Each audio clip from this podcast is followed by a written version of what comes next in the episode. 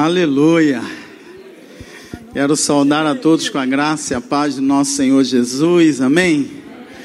Eu tive a honra, o privilégio de ser discípulo do pastor Mauro Israel Moreira. Não aprendi muita coisa não, irmãos. Mas tive essa honra e eu espero que vocês tenham um pouco de paciência comigo nessa noite, né? Para poder ouvir um pouquinho daquilo que Deus colocou no meu coração para compartilhar com vocês. Eu sei que Deus já está fazendo grandes coisas aqui nessa noite, amém? E eu sei que essa semana foi tremenda, hein? Quando eu entrei ali, já deu para sentir, perceber a unção que está aqui nesse lugar. E como eu gosto de ato profético, de profetizar, é uma coisa que eu amo muito, até porque Deus é profético, sim ou não? Você vai encontrar na Bíblia um monte de ato profético feito por Deus, né? Pastor Marcelo já compartilhou dos que passaram aqui sobre o vale de ossos secos. Aquilo nada mais é do que um ato profético sobre o povo de Israel. E nós, como igreja de Cristo hoje, nessa geração, nesse tempo, precisamos ser realmente um ato profético de Deus na nossa cidade, no nosso estado e na nossa nação. Amém? Louvado seja Deus. Eu quero deixar um abraço aqui da nossa igreja. Pastor Marcelo é um amigo, um irmão amado, já teve lá né, em Nova Cidade, pastor Assi também. E agora a gente está tendo o privilégio de estar aqui hoje. Se a pregação né, não for o esperado, foi por causa do banquete que ele colocou antes do culto. Viu? Porque eu aprendi no seminário que não é bom comer antes da pregação. que você sempre prega e você come depois, né? Até teve um seminarista que foi pregar numa igreja e o pastor chamou ele para tomar um café, como o pastor Marcelo fez, irmã Mônica, com muito carinho, uma mesa linda. E ele falou: Pastor, eu não como antes de pregar, eu só como depois da pregação. Aí eles foram para a igreja, o rapaz pregou, o seminarista pregou. Quando o pastor voltou para casa, a esposa perguntou para ele: aí, como é que ele foi? Podia ter comido antes de pregar. não precisava ter ficado sem a comida não deu muita diferença, não. Mas eu tenho certeza que esse alimento me fortaleceu hoje. Amém? Amém? Me fortaleceu e eu sei que Deus vai falar o teu coração nessa noite para completar aquilo que ele já começou no início dessa semana da cidade. Eu estou ali com dois líderes da igreja o Vilke e o Wagner. Os dois estão só esperando a consagração, já são bacharéis. Wagner, ele é professor de seminário. E o Vilke, que é nosso líder lá de casais, de célula, do encontro. E também o coordenador do nosso seminário, que nós começamos esse ano na pandemia. Porque esse é um tempo que a gente precisa mergulhar fundo no entendimento da palavra de Deus e viver na sua plenitude tudo aquilo que a palavra de Deus tem para nós nesse tempo. Amém? Amém? Glória a Deus. Sem muitas delongas, né? Eu quero compartilhar algo com você, mas antes deixa eu dizer uma coisa para você. Na minha vida, tudo é profético. A nossa igreja é a Igreja Batista Nova Cidade. E quando nós chegamos em Nova Cidade, Marcelo, aquilo lá é, era um deserto. Aquilo lá é, desculpa falar, mas era uma lixeira, não tinha nada lá. E durante dois anos, a nossa igreja vai fazer agora 15 anos de existência ali em Nova Cidade. Né? Começou com uma congregação, nós começamos com nove pessoas embaixo de uma mangueira. E durante dois anos eu pegava meu carro e ia lá da Estrela do Norte até Alcântara, e eu ia passando no carro, ia levantando as mãos, ia profetizando e falava assim: Senhor, está faltando uma igreja batista aqui na rua principal, aqui na beira da rua. E durante dois anos eu fazia isso, e nem tinha ideia que depois desse período Deus iria nos dar aquela terra ali, na, em frente à Praça de Nova Cidade, e nós estamos ali até hoje, porque nós temos profetizado naquela terra e Deus que é fiel e ama profeta, amém? amém? Deus ama profeta. Porque o profeta ele está sempre na frente do seu tempo. Profeta é igual estilista. Alguém mexe com moda aqui, não? Pelo menos gosta, né? Ah, tem gente ali, ó. Esse pessoal sabe o que eu vou falar. O estilista ele está sempre uma estação na frente, não é isso aí? Nós estamos aqui é, terminando o inverno ele já está lá no verãozão de janeiro, ele já está escolhendo o biquíni, ele já está preparando toda a tendência da moda do que vai acontecer lá para janeiro e para fevereiro. Porque ele está sempre na frente da estação. Quando a gente recebe o verãozão, ele já está pensando no outono, ele já está pensando no inverno que já está chegando pela frente. E profeta de Deus é assim, ele está sempre à frente do seu tempo. E nós, como igreja, não podemos nos acomodar diante de tudo que nós estamos vivendo. A gente precisa ver lá na frente, porque tem muita coisa de Deus já preparada para acontecer. E sabe para quem que Deus revelou? Deus não revelou para o prefeito, Deus não revelou para as autoridades dessa cidade, Deus revelou para a Igreja Batista Memorial em Jardim Catarina. E é por isso que vocês estão aqui hoje porque muita coisa que Deus vai fazer nessa cidade é fruto dessa semana aqui. Amém? Guarda o que eu vou te dizer: coisas pequenas te conectam com coisas grandes. Não se iluda com coisas grandiosas, porque o que impressiona os homens não impressiona Deus. Agora, o que impressiona Deus não impressiona os homens. O que impressiona Deus é ver um joelho dobrado orando. E uma coisa muito pequena, que é uma oração, pode abrir os céus como Elias fez e numa pequena nuvem mandar uma chuva torrencial sobre o reino de Israel, acabando um tempo de crise, de seca, porque um homem, um profeta, estava ajoelhado no alto do monte, orando e clamando ao Senhor pela chuva. Quem está entendendo isso aqui, meu irmão? Dá um glória a Deus aí no teu lugar. Aleluia. Então, às vezes, pequenas coisas conectam a gente com coisas grandiosas. E essa semana aqui vai destravar muitas coisas que Deus vai fazer na Memorial Jardim Catarina nos próximos anos. Então, se prepara para receber. Mas eu creio que eu estou numa igreja profética, amém? Eu creio que eu estou num ambiente profético, né, pastor Assi? Porque só quem é profeta consegue ver essas coisas.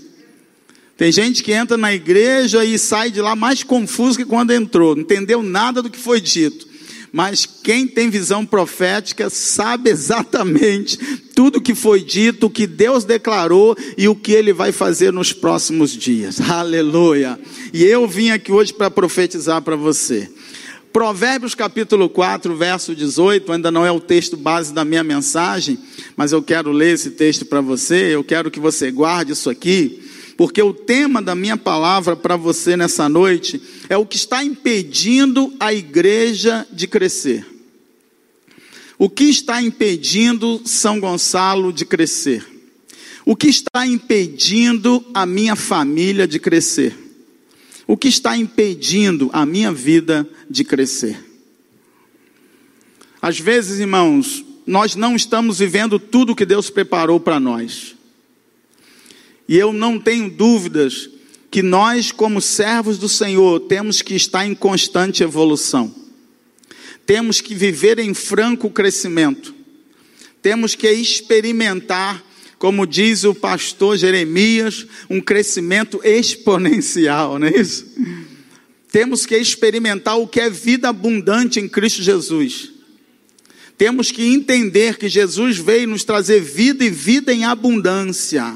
Não é uma vidinha qualquer, não é vida de religioso, de só ser frequentador de igreja, mas é experimentar a abundância de Deus em todas as áreas da sua vida. E isso não significa ausência de crise, isso não significa ausência de problema, mas significa que a cada problema enfrentado você vê a glória de Deus, a cada problema enfrentado você sabe quem luta por você, a cada situação que você passa na vida, todas as coisas cooperam para o bem daqueles que amam a Deus. Em cada momento difícil que você passa, você vê Deus te fazendo crescer e prosperar nas áreas da sua vida. Aleluia. Provérbios 4,18 diz assim: A vereda do justo é como a luz da aurora, que vai brilhando mais e mais até ser dia perfeito. A luz de Deus está brilhando aqui na Memorial em Jardim Catarina.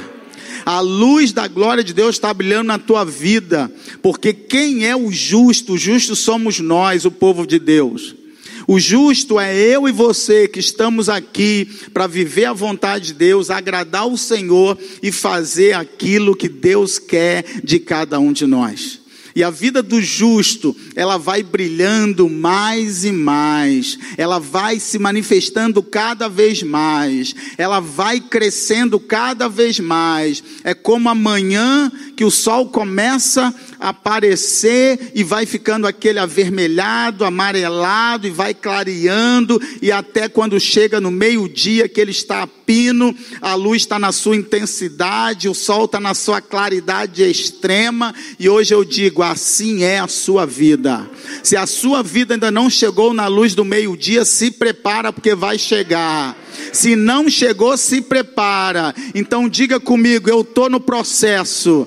Diga, a minha luz vai brilhar mais. Ela vai brilhar cada dia mais, porque eu quero a glória de Deus na sua plenitude. Quem quer essa glória de Deus na sua plenitude aqui? Dá uma linda salva de palmas para o Senhor aí no teu lugar.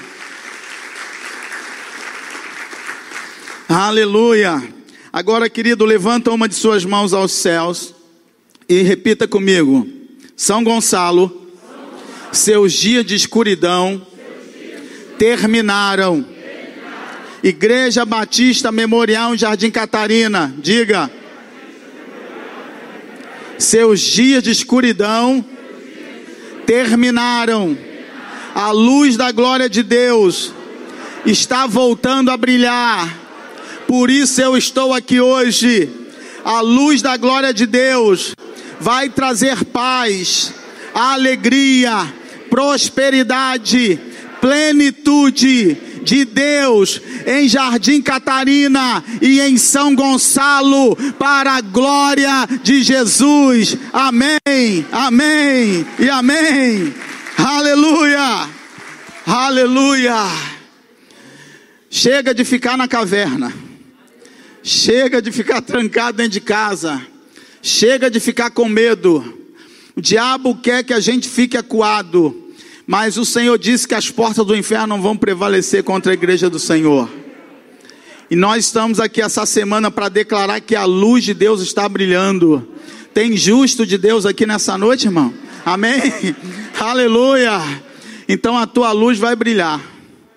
Mas eu gostaria hoje de compartilhar com você porque que às vezes a nossa vida não cresce como deveria. Eu não tenho dúvidas, irmãos, que Deus tem tudo o que nós precisamos, sim ou não? E Ele quer dar para nós. O apóstolo Paulo disse lá em Romanos, no capítulo 8, que Deus, junto com o seu Filho, nos entregou todas as coisas. Não foram algumas coisas. Se você está experimentando algumas coisas de Deus, eu quero dizer para você que Deus quer que você experimente todas as coisas. Aí você fala, pastor, então por que, que eu não estou experimentando isso? E eu vou te responder. Porque quando Deus tirou o povo do Egito, levou o povo para uma terra que mana leite e mel. Sim ou não? Mas ele falou o que para o povo? Vocês vão entrar e vão conquistar a terra. Não se conquista a salvação. Salvação a gente ganha de graça. Salvação foi Deus que deu para nós sem a gente fazer nada. Foi tudo já feito por Cristo na cruz do Calvário, amém? Não se conquista a vida eterna, porque a vida eterna foi o presente que Deus deu para aquele que crê em Jesus. Foi feito por promessa de Cristo morto e ressurreto no terceiro dia. Então o que, que eu tenho que conquistar? A terra, o que está aí debaixo dos seus pés, a rua que você anda, o lugar onde você mora Jardim Catarina, São Gonçalo, precisa ser conquistado. E olha, gente, estava nas nossas mãos. Nós jogamos fora a oportunidade. Nós trocamos as coisas eternas por migalhas terrenas. E Deus tirou das nossas mãos. Mas hoje, querido, eu venho aqui dizer para você que não importa quem governe, porque hoje não faz diferença se ele se diz crente, membro de igreja ou não. A única coisa que nós precisamos é que ele realmente se deixe usar pelos propósitos que Deus tem para a sua cidade. Talvez você tenha visto um vídeo que o prefeito, o capitão Nelson, numa igreja, ele pediu perdão por tantas coisas em São Gonçalo. E ele disse: Eu devolvo a chave de São Gonçalo a Jesus Cristo. Ele, como autoridade da cidade, começou a declarar, numa igreja, no meio do povo de Deus, devolvendo as chaves a Jesus Cristo e declarando que Jesus Cristo é Senhor de São Gonçalo. E eu já estou conseguindo andar numa rua sem buraco. Aleluia eu já consigo pegar o pedaço ali da saída do Alcântara, né, vindo lá ah, do, do posto Harley, do, do, do Rocha, eu já consigo andar no lindo parque, que eu me sinto que eu estou no outro país, pastor Marcelo. E eu vou dizer, vai chegar em todos os bairros vai chegar em todos os bairros. Chega de você gastar dinheiro em oficina. Espero que ninguém aqui tenha oficina de suspensão, né? Mas chega de você ficar toda hora trocando peça da suspensão do teu carro porque você não aguenta mais cair em buraco dentro de São Gonçalo. Eu nasci nesse município, tentei sair várias vezes, Deus me jogou aqui de volta. nasci na casa de saúde modelo e Deus colocou meu umbigo aqui nessa cidade, que minha mulher sempre falava assim: quando eu sinto vontade de sair, Deus te enterra mais em São Gonçalo. Mas eu acredito na transformação dessa cidade. E eu sei que essa igreja acredita. Porque a escuridão da marginalidade, a escuridão da violência, a escuridão da violência doméstica, feminina vai acabar nessa cidade e nós vamos viver dias melhores, porque a nossa esperança não está no político nem no governo, mas a nossa esperança está no Senhor. E tem um povo aqui que vai fazer essa diferença, tem um povo abençoado nessa cidade e eu creio que Deus ainda vai despertar o nosso povo para a gente fazer a diferença em São Gonçalo. Posso ouvir um amém? amém? Deixa eu dar um recado para você: não desista da sua cidade, porque o que muda uma cidade é o povo que habita nela. E se nós somos maioria, povo evangélico é maioria em São Gonçalo, a gente precisa fazer diferença. Primeira coisa que a gente pode fazer, limpar a calçada da nossa casa. Não jogar nosso lixo na nossa calçada. Porque eu acredito se cada um fizer a sua parte, a gente faz uma corrente para mudar a história desse município. Amém? Abra comigo, livro de Gênesis, capítulo 13.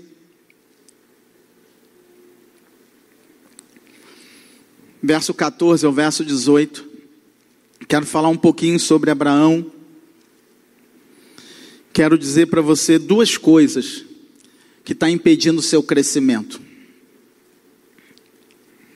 E a base da minha palavra está aqui em Gênesis capítulo 13, verso 14 a 18, quando Abraão se separou do seu sobrinho Ló. Depois de uma grande contenda familiar, porque os dois estavam prosperando muito naquela terra, e isso já estava gerando confusão. Não pense você que a gente só briga por falta de comida, não. A gente briga por excesso de comida também. E quando eles se separam, Deus faz um ato profético na vida de Abraão.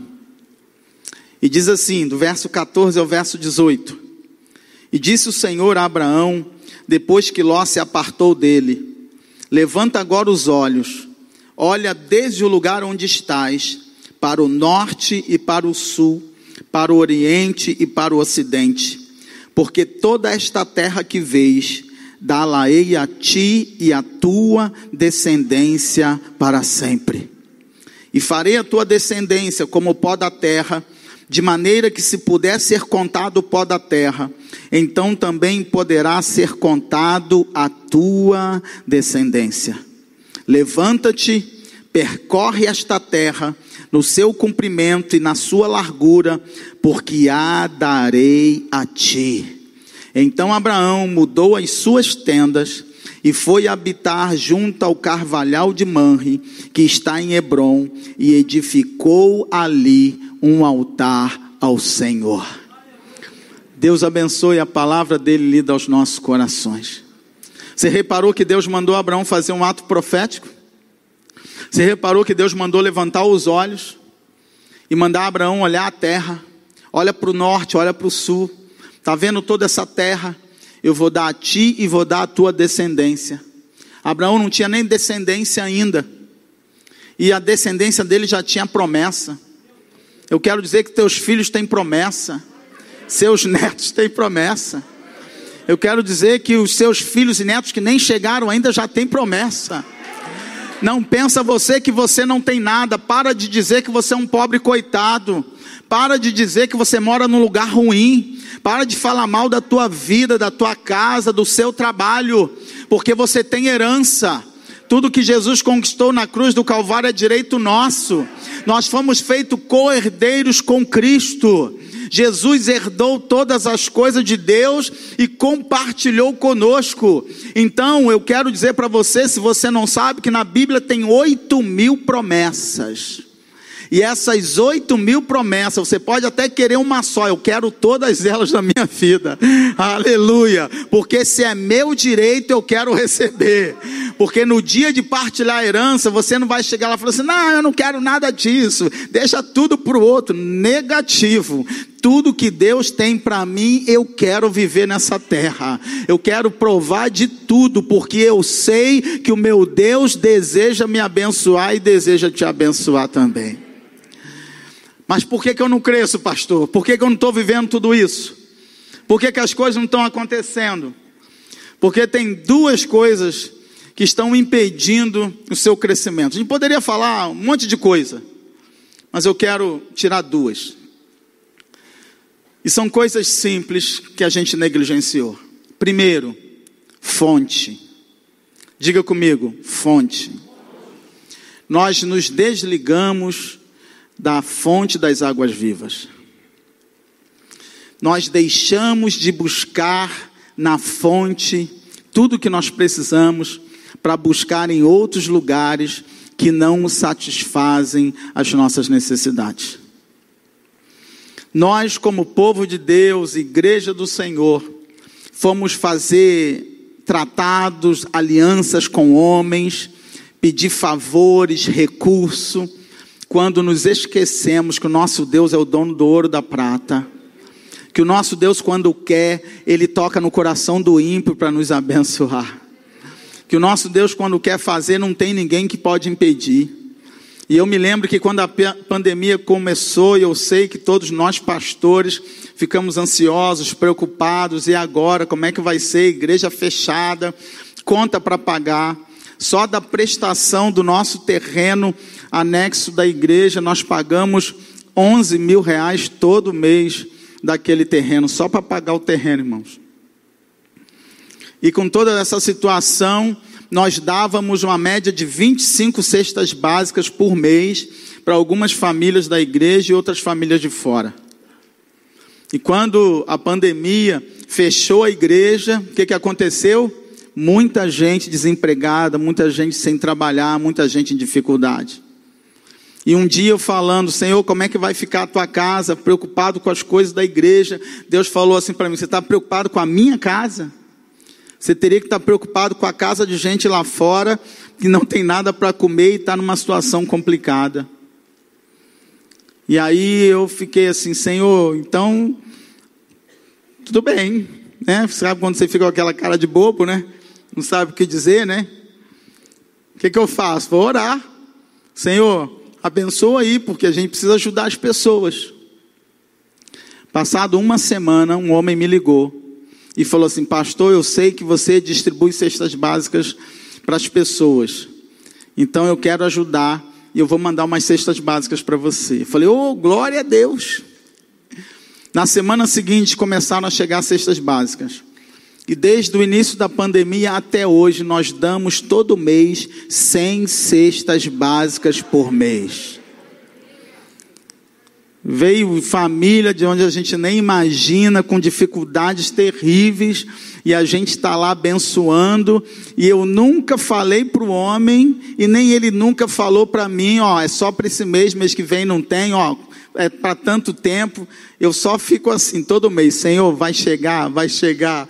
E todo mês chega, porque o nosso Deus é assim, irmãos. Ele tem tudo que você precisa. Se você começar a dobrar o teu joelho, começar a entrar no teu quarto e falar com Deus, você não vai precisar ficar incomodando ninguém, reclamando da vida, nem pedindo favor a ninguém, porque Deus vai prover e vai mandar tudo aquilo que você precisa. A palavra provisão já foi citada aqui hoje, e eu sei que o nosso Deus ele é provedor para suprir em glória todas as nossas necessidades em Cristo Jesus. Problema que a gente reclama, problema que a gente vai na fonte errada buscar os alimentos quando nós temos a fonte que pode suprir tudo o que nós precisamos. Então anota aí se você gosta de anotar. A fonte da nossa inspiração tem que ser maior que a nossa fonte de motivação. A fonte da nossa inspiração tem que ser maior do que a fonte da nossa motivação. Motivação é uma coisa boa? Sim ou não? Motivação é uma coisa boa. A gente precisa motivar o povo. A gente precisa motivar as pessoas. A gente precisa motivar. Tem gente tão motivada que acorda de manhã motivado a estragar a vida dos outros. Sim ou não? Tem gente que acorda e fala assim: Eu vou estragar a vida da minha mulher hoje. eu vou estragar a vida do meu marido hoje. Vou apurrinhar ele o dia inteiro. Tem gente que é tão motivado que até para coisa ruim ele está motivado a fazer. Motivação é uma coisa boa, mas tem uma coisa que eu quero explicar para você. Olha só, peguei no dicionário, irmãos. Motivação, o impulso que faz a pessoa agir na direção dos seus objetivos. Impulso que faz a pessoa agir na direção dos seus objetivos. Atuam por fenômenos emocionais biológicos e sociais. Ato de motivar ou de estimular a pessoa à ação. A única coisa que você precisa compreender é que a motivação depende de fatores externos. Pessoas às vezes só vêm para a igreja porque alguém chama, porque alguém convida, porque alguém fala. Mas o dia que alguém parar de convidar e falar, ela para de vir. É ou não é verdade? Tem gente que fala assim: eu só vou na igreja se o pastor vier na minha casa. Aí, se o pastor vai na casa, no dia seguinte ela está lá feliz da vida, chega cedo no culto, pastor foi lá em casa. Gente que precisa de motivação. Motivação é uma coisa boa, não estou falando contra, não tem nada de errado motivar. Mas a verdade é que a gente achou que coach, livro de alta ajuda é mais importante do que a própria palavra e o Espírito Santo de Deus que revela tudo o que a gente precisa.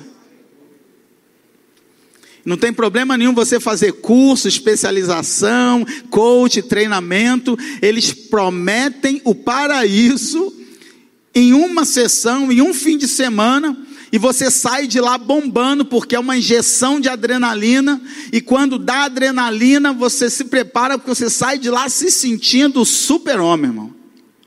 Eu descobri uma coisa legal depois de velho: montanha russa.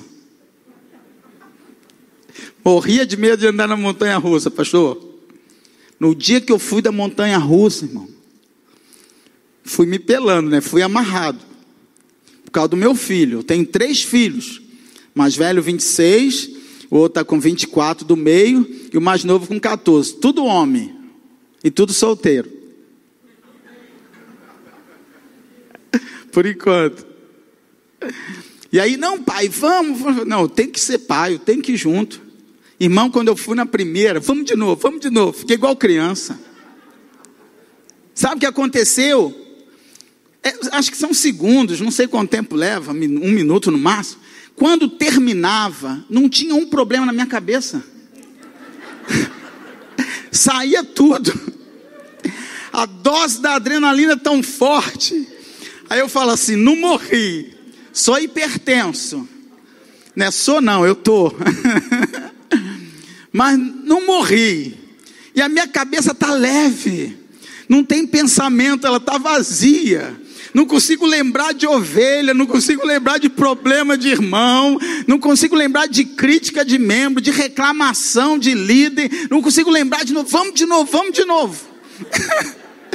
então vou dar uma sugestão a você. Acho que tem um parque ali no, no Carrefour, né? então, tá, inaugurou no Rio também um grandão lá. Você está estressado, vai num negócio desse aí, meu irmão pula de paraquedas, vai no, no rapel, sei lá o que, faz um negócio desse radical aí, que você vai ver que a tua cabeça vai ficar levinha no final, irmão. Os problemas saem tudo. Aí todo dia eu falo para minha mulher: É, estou precisando ir numa montanha russa para esquecer os problemas. Porque motivação é uma coisa boa. Mas se você não estiver sempre motivando e sendo motivado, você não vai para lugar nenhum. E como é difícil a gente ficar motivando e sendo motivado o tempo inteiro, não é, pastor? Agora, olha uma coisa interessante. Você conhece a história de Abraão e Ló, sabe que eles tiveram muitas dificuldades, mas Ló foi muito abençoado. Mas Ló era que? Ló era aquele cara que só ficava de olho em tudo e queria tudo. Tanto que quando Abraão falou para ele: escolhe para onde você vai, que se você for para a esquerda eu vou para a direita, Abraão não fazia questão de nada. Abraão era abençoado porque ele tinha algo maior e que não vinha de fora, vinha de dentro. Ló olhou Sodoma e Gomorra, cidade linda e maravilhosa. Então não se iluda, principalmente jovens que estão aqui, nem tudo que reluz é ouro. Vem com pinta de santo, mas é um demônio lá dentro vem com aparência de rico, mas é pobre, desgraçado e nu. Então tem muita coisa reluzindo aí na internet que é lindo e maravilhoso, mas é uma podridão do inferno. Sim ou não? Então nem tudo que reluz é ouro, cuidado. E Ló era desses que olhava e via e tal, e quando ele viu Sodoma, aquela cidade linda, plana, cheio de coisa, é para lá que eu vou. Estava indo na direção da destruição da casa dele, da família dele, que estava indo para o inferno. E Abraão foi para o outro lá. Quando Deus separou Abraão e Ló, Deus fala para Abraão: levanta agora os olhos, olha para toda essa terra, eu vou te abençoar, anda nela, percorre ela Pode parecer que não dá nada, não serve para nada, não tem valor nenhum, mas se prepara, porque você e a sua família, a sua descendência será tão abençoada nessa terra que as areias da terra não darão para contar a numerosidade da tua descendência. Se prepara, memorial em Jardim Catarina. Olha ao seu redor, alarga as tendas da tua fronteira, porque a bênção que Deus vai derramar será grandiosa quem está recebendo essa palavra aqui? Aleluia! Aleluia! Mas qual é a fonte para eu ter tudo isso? Não é motivação, é inspiração. Porque inspiração é ato ou efeito de encher os pulmões de ar. Inspiração é o processo que faz que algo nasça no seu coração. Inspiração vem de dentro. Deixa eu falar uma coisinha no teu pé de ouvido. Aonde foi que Deus colocou o Espírito Santo? Pegou.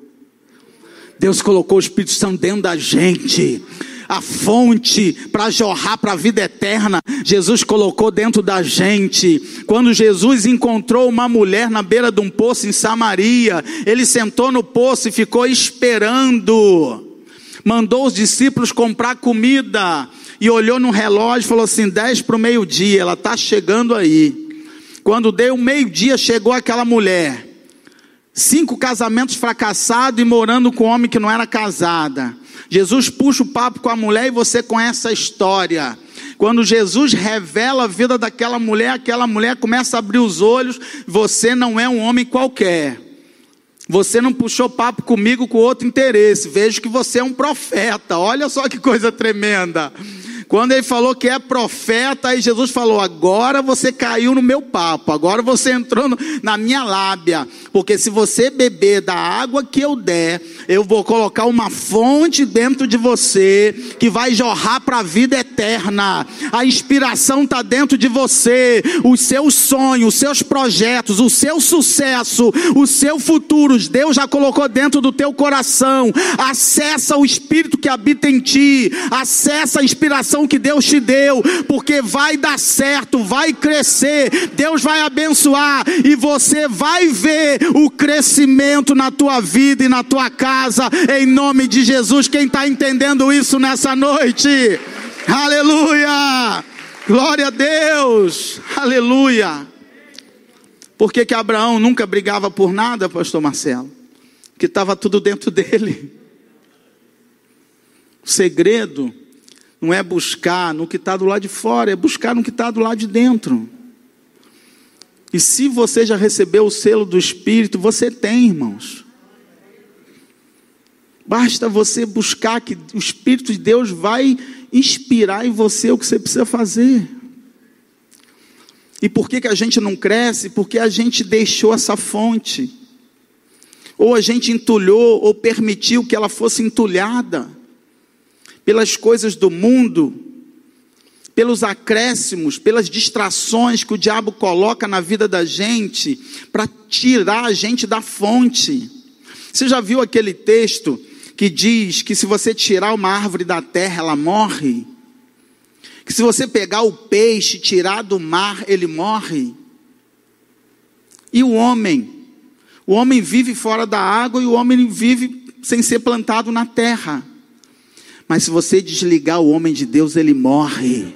Porque assim como a planta precisa da terra que é a fonte para gerar vida, e o peixe precisa da água para gerar vida, você precisa de Deus, você precisa do Espírito Santo, é Ele que gera vida em você, e não adianta, meu irmão, você correr para lá, correr para cá, não adianta você reclamar, Deus está faltando isso, está faltando aquilo, tudo já está dentro de você, é só colocar em prática. E Abraão era pai da fé, não era por acaso, porque ele sabia que tudo já existia existia pela fé, porque ele sabia que a fonte já estava dentro dele.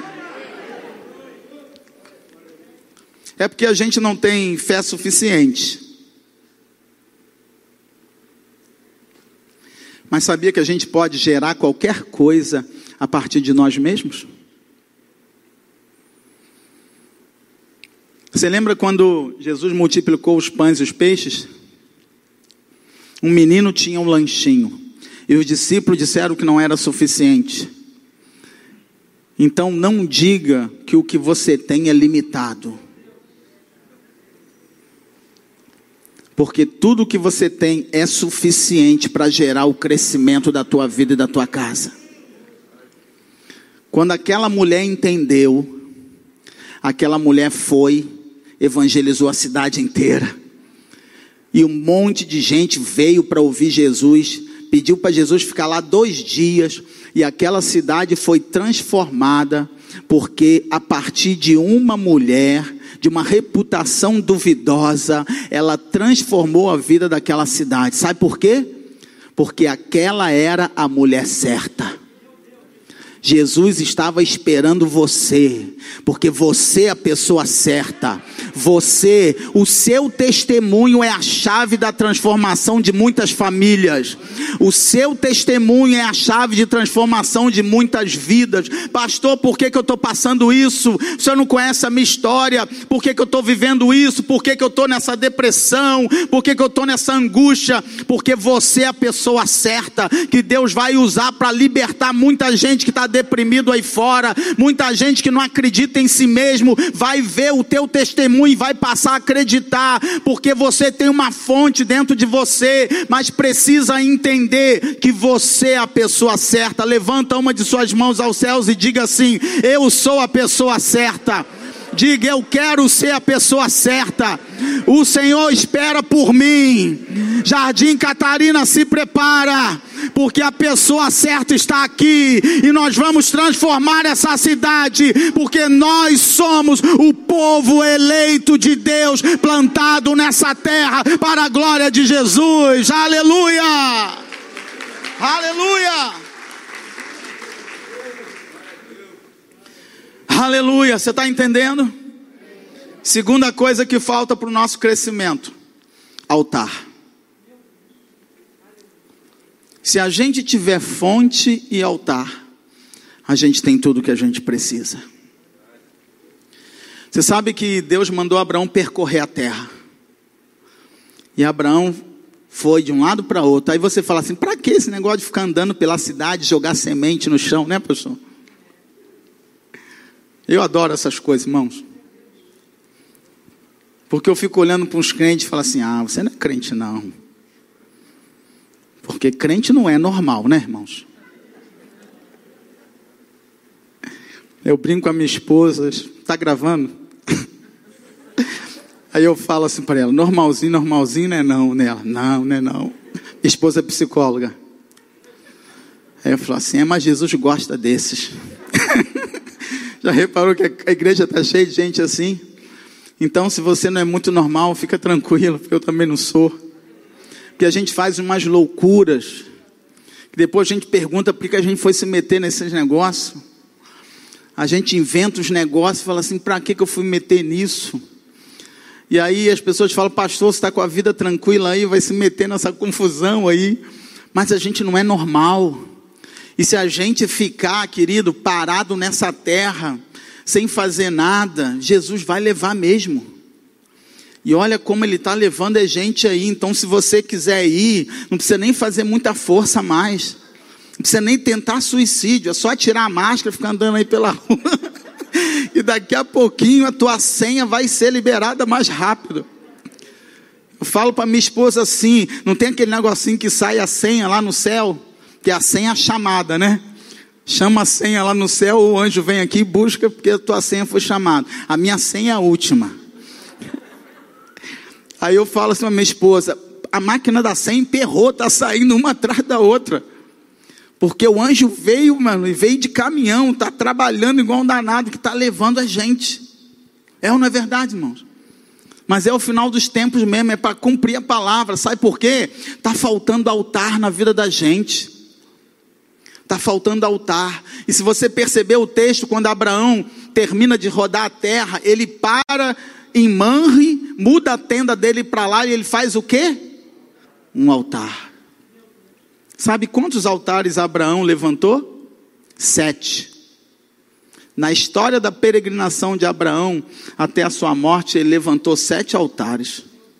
Abraão gostava de altar. Sabe quantos altares Ló levantou? Nenhum. Você não vai encontrar aí na Bíblia falando que Ló levantou um altar porque ele estava sendo muito abençoado, porque ele estava prosperando, porque ele estava crescendo. Ló só queria desfrutar do que caía do altar de Abraão. E você sabe, querido, que quando Abraão foi sacrificar Isaac, ele foi para fazer o quê? Gênesis 22, verso 5, ele diz que quando ele chega e avista o lugar do sacrifício, ele fala assim: ó, disse Abraão aos seus moços: Ficai aqui com o jumento, eu e o rapaz iremos até lá, adoraremos e voltaremos para vós. Altar não é lugar de show, altar não é lugar de cantor famoso. Altar não é lugar de música, altar é lugar de sacrifício. Altar é lugar de entrega. Nós mudamos o conceito do altar. Nós achamos que o altar, o altar é lugar para eu me apresentar, o altar é para eu me entregar, o altar é onde eu me sacrifico. Paulo diz que o nosso culto racional tem que ser uma oferta de sacrifício, santo, puro e agradável a Deus. Então você não veio para cá para assistir, você não veio para cá para reparar, para avaliar, você veio para cá para se sacrificar. Você veio para cá para entregar a tua vida. E por falta de altar, nós estamos deixando de crescer da maneira que Deus quer que a gente cresça. Por falta de altar, nós não estamos vivendo a provisão que Deus preparou para nós. Porque quando Abraão falou, Eu vou adorar, que, que Abraão foi fazer? Ele foi matar o filho. E ele tanto foi matar o filho, que Paulo escreve lá nas cartas que ele cria que ele iria ressuscitar, que Deus iria ressuscitar Isaac depois do sacrifício. E quando ele pega o filho e coloca em cima do altar, ele levanta o altar, coloca a lenha, coloca o filho, que ele vai imolar o filho, Deus grita do céu para ele parar, porque já tinha visto que ele era justo. Mas eu quero te atentar para uma palavra, aliás, uma frase: Yahvé e Heré. Quando o rapaz perguntou para o pai: Pai, está aqui além o cutelo, mas aonde está o cordeiro? Qual foi a resposta de Abraão? Deus proverá, Yahvé e Heré. A palavra provisão vem da raiz hebraica Raá que significa visão. E aí, eu quero dizer algo para você. Abraão viu o que Deus viu.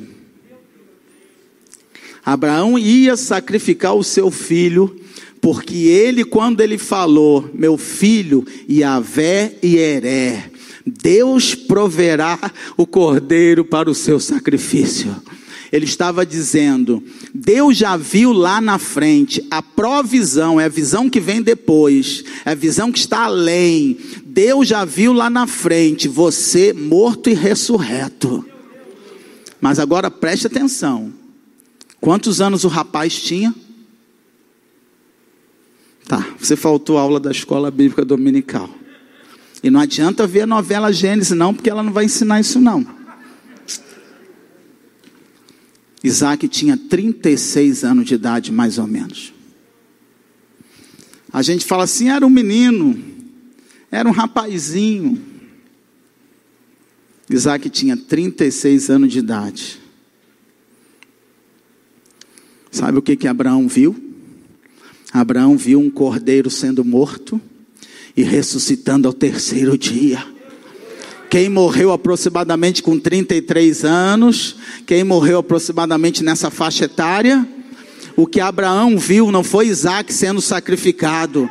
O que Abraão viu foi Jesus sendo sacrificado, mas pagando o preço dos nossos pecados, ressuscitando ao terceiro dia, para mostrar para mim para você que tudo que a gente precisa é entregar no altar, porque Deus proveu o cordeiro para o nosso sacrifício, para que não falte nada para o nosso crescimento nessa terra, em nome de Jesus. Glorifica o nome do Senhor. Senhor bem forte nessa noite. Aleluia! Glória a Deus! Aleluia! Cadê a equipe de louvor para vir aqui? E eu quero dizer algo para você nessa noite.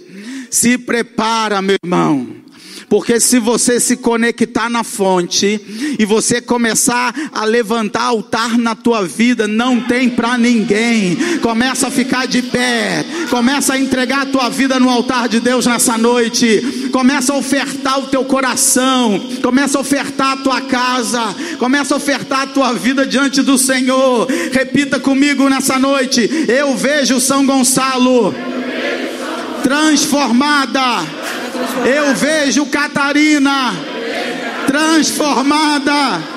Eu vejo a minha casa transformada. Eu vejo a minha vida transformado. Sonhos serão realizados. Muitas conquistas virão na tua vida. Sabe por quê? Tem um altar aqui erguido. Tem um altar na tua vida.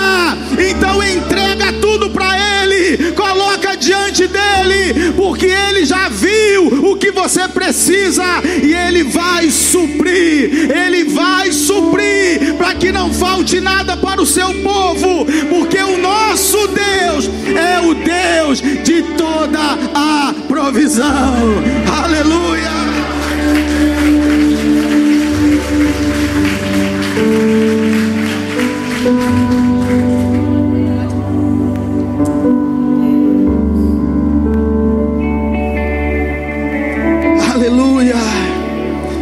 Seus olhos. Levanta o altar aí, meu irmão. Você não precisa nem estar aqui em cima. Começa a levantar seu altar. Começa a entregar diante dele. Se oferte. Mas pastor, minha vida está toda quebrada. Mas pastor, eu não tenho nada. São cinco pães, dois peixinhos, não importa. Não importa. Entrega tudo que você tem. Eu não sei por que, que tem gente que fica retendo, que fica segurando com medo. Ei, o diabo não quer que você oferte, o diabo não quer que você entregue, o diabo não quer que você se lance, mas hoje, querido Deus, proverá. O Yahvé Yeré está aqui nessa noite. Fecha os olhos físicos, mas abra os olhos da fé. Abra os olhos da fé e veja, veja o crescimento na sua vida, veja o crescimento da sua casa, veja o progresso da igreja, veja vidas chegando para a casa do Senhor, veja vidas sendo transformadas, Veja a sua família salva na presença do Senhor. Aleluia.